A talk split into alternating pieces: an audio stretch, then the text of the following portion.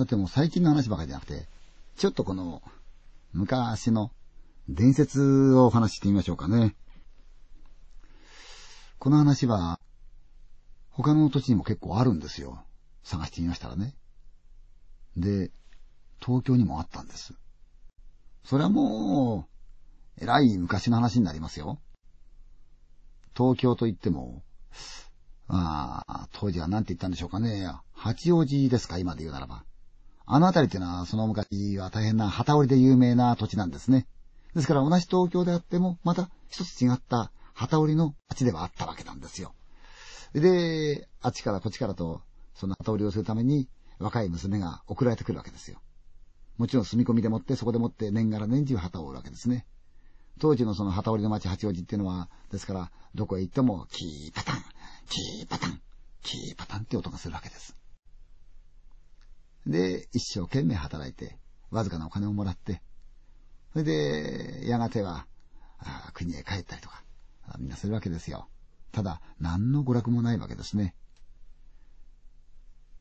今も、東京の都心に比べると、八王子というところは結構寒いところですが、昔はかなりこの、雪も厳しく降ったようですし、寒かったようですね。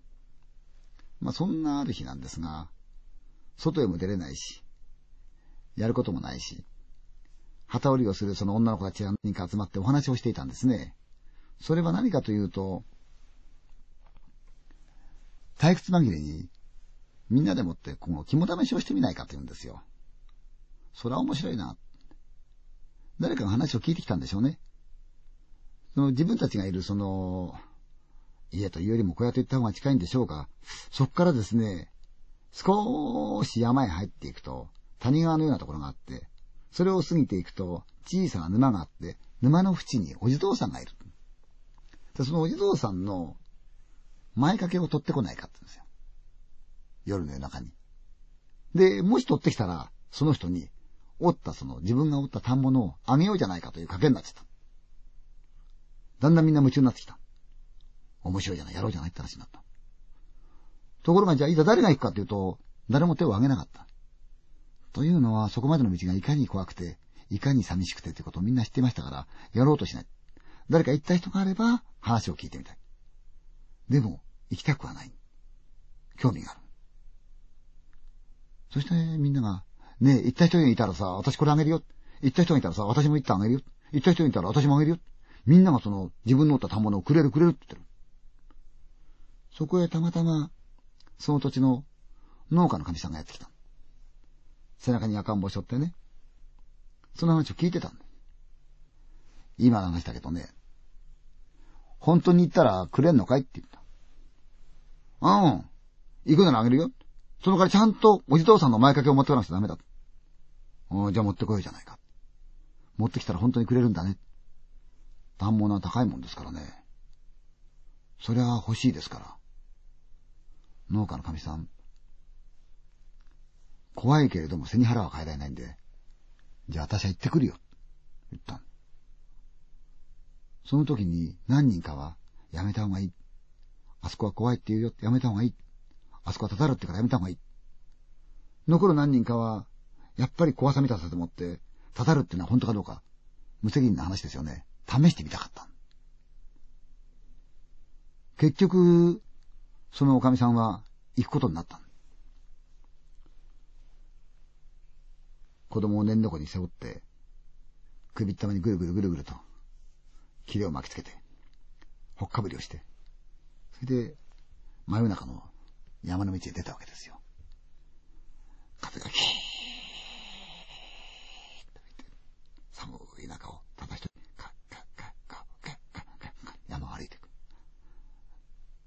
っそうたる木が周りにあって、うっさー、うっさーって言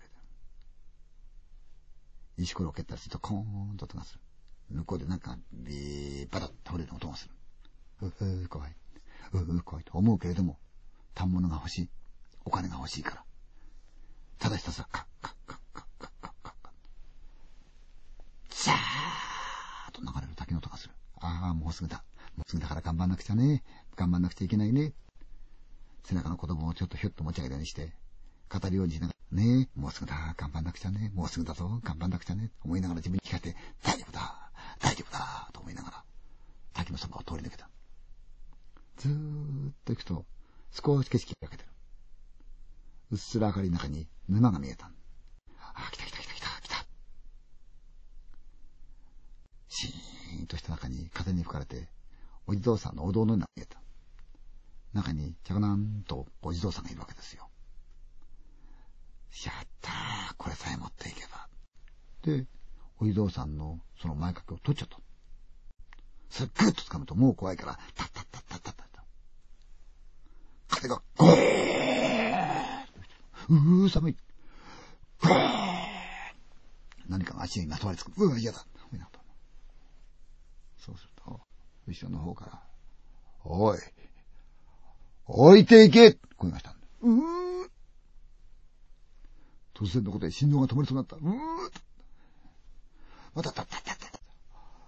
おい置いてけうー声が追ってくる。すごい勢い出してると、向こうもすごい勢いで、ブワー転げるように山を降りてくると、向こうから、おーい置いてけ来た。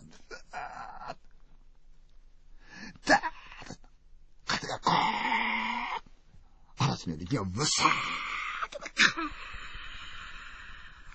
ーカカカカカカカものがギジーンとろっと、ブワ小屋が見えてきた。バーンとか多分みんながふって一緒にいた。真っ青な顔してボロボロになってその女が立ってた。ほら持ってきたよお地蔵さんの前掛けをひょいっと見せた。みんなが、うん、ときりじーっと見てた。そのお母さんが、さあ、これで反物私のもんだね。じゃあみんな反物をくれよ。言った。そしてさっきからどうか知らないけど、首筋を拭いてる。ふっ。手を見たら赤いんで。あんた、手が赤いよ。